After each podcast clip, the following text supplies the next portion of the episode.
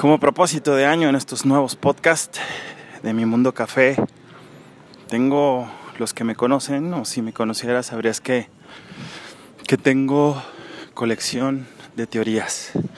Colecciono teorías de vida, en su mayoría que he vivido, que pongo en práctica, que, que me han funcionado a mí en el camino, en estos cuarenta y tantos años maravillosos de vida más otras vidas, ¿no? Los que creen que, hay otras vidas. Y, y de mis otras colecciones que complementan estas teorías son, o en las que se basan, es en vivir, en experimentar, en mucha vida. Y entonces de ahí viene este juego maravilloso de los que se tratan mis tres libros próximos, mil y un ciento de cuentos. Y estos cuentos son en su mayoría vividos, en su mayoría que, me han pasado a mí, que han pasado por mí o que yo he provocado, ¿no? Pero de esta colección de cuentos, de historias maravillosas, este año 2020, caminando este mundo con estos ruidos de la ciudad que me encantan, te comparto la historia de Toño. La historia de Toño es, nos pasó en el 2019, el año pasado. Veníamos manejando en carretera Sahara, yo, el Firulais. Y, y en este caminar maravilloso nos topamos al buen Toño. Eh, era un tipo flacucho, así desalineado, un poquito así como estos que te hacen la parada, te piden ride y, y dices, hijo, güey, ¿lo subo o no lo subo? Los que me conocen, si me conocieras, sabrías que muchos años viajé de ride, muchos años anduve caminando. Entonces, tengo la costumbre de darle ride a todas las personas que, que puedo, así como a nosotros nos, nos adelantaron en el camino, nos llevaron, nos dieron este aventón. Entonces nos frenamos, estaba parado en medio de la nada. Nosotros íbamos rumbo a la sierra. Eh, veníamos camino de Guadalajara y en eso el buen Toño se sube el carro. Obviamente traía su mochila y, uno repite las cosas que ve, ¿no? De repente hubo un momento en el que observando una otra ocasión se sube un, un chavo igual, así un aspecto malandro, ¿no? Acá cholo, como dirían en mi, en mi rancho. Y le dimos ride, ¿no? O sea, en este afán de, ayudar, de servir, de pagar, si tú quieres llamarle tantos rides que hemos recibido en nuestra vida, tanta ayuda, pues lo subimos. La verdad es que fueron muy pocos minutos, gracias a Dios, pero el vato se veía raro, como que estaba huyendo. Y pues imagínate, Sara enfrente, eh, yo manejando enfrente y él con una mochila, no sabe si va a sacar un arma, va a sacar un, una navaja. Pues al fin y al cabo también corremos peligro, ¿no? Pero en esa ocasión Toño nos provocaba algo muy distinto, que era que era nobleza. Creo que de las herramientas más poderosas que conozco es el sexto sentido. Entonces, Toño nos va platicando y por el que te comparto esta historia, maravillosa colección de mis cuentos, de mi mil y un ciento de cuentos. Pues resulta que Toño acaba de salir de la cárcel y su historia está muy fuerte porque él vivía en un pueblito en donde un día caminando después del trabajo, yendo a su casa, ese día nos dice, ese día no llevé lonche entonces me fui a mi casa, fui a comer y regresaba a trabajar. Y en el camino volteé y veo que un vecino que golpeaba a su esposa constantemente, que la agredía, pues no era el día de la excepción. Tenía un machete y estaba a punto de, de matar a su esposa literal en un pueblito de Jalisco, la Sierra del Tigre.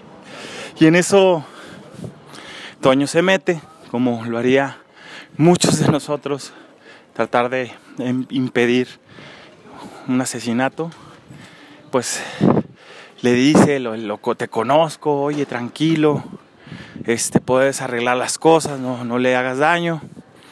Pues lo jala y le dice, ah, sí, y le empieza a pegar a él.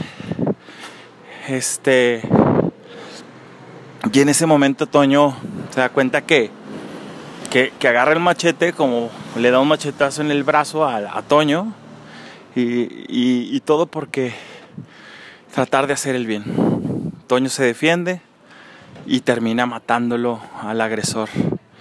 Entonces estuvo 10 años de su vida en la cárcel, 10 años de su vida, perdió y vivió todos estos procesos de, de privar su libertad y todo lo que pudo experimentar debido a tratar de hacer el bien, debido a a querer ayudar, a querer evitar que, que hubiera un daño.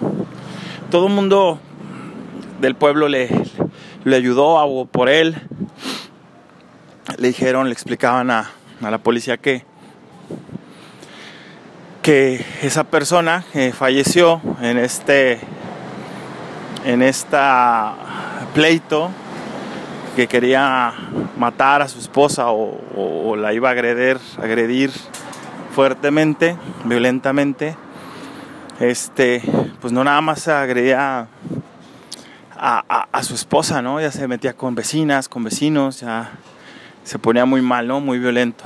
Entonces, eso no le sirvió a Toño para su defensa. Y bueno, pues nos tocó el regalo de ser los primeros, de los primeros que lo recibían después de 10 años.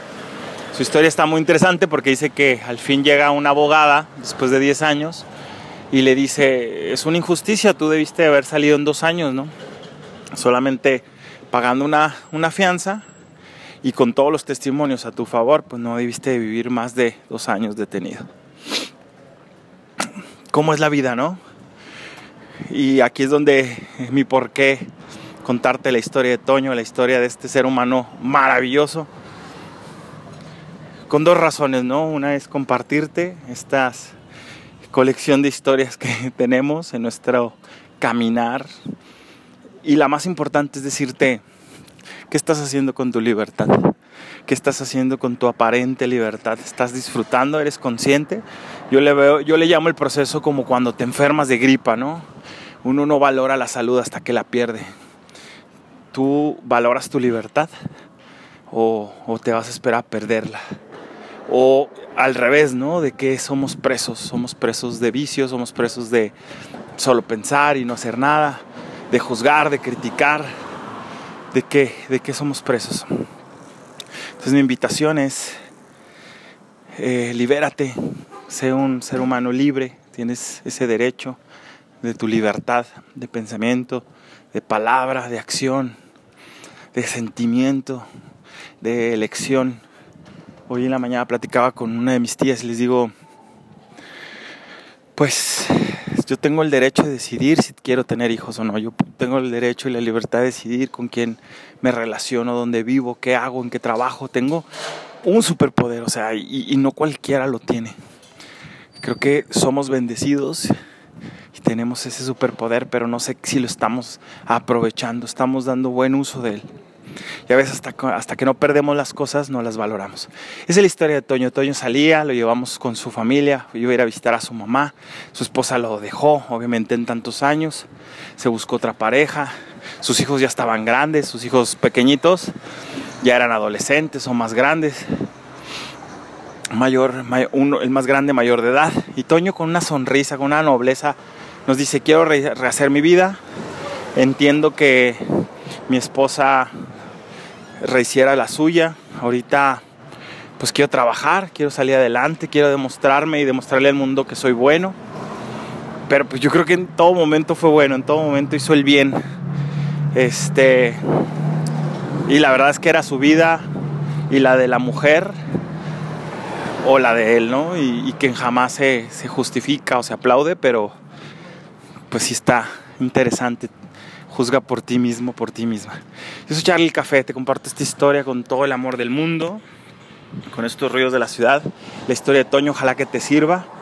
Y bueno, pues hoy tratamos de ayudar a Toño y le ofrecimos que supiera dónde vivimos, dónde trabajamos, dónde estamos viviendo en el bosque, estamos a unos kilómetros de distancia y que si se le ofrece en algún momento, que si se le atora el barco, pueda acercarse y, ver en qué manera le podemos ayudar a que su proceso de rehacer su vida sea más rápido y mejor.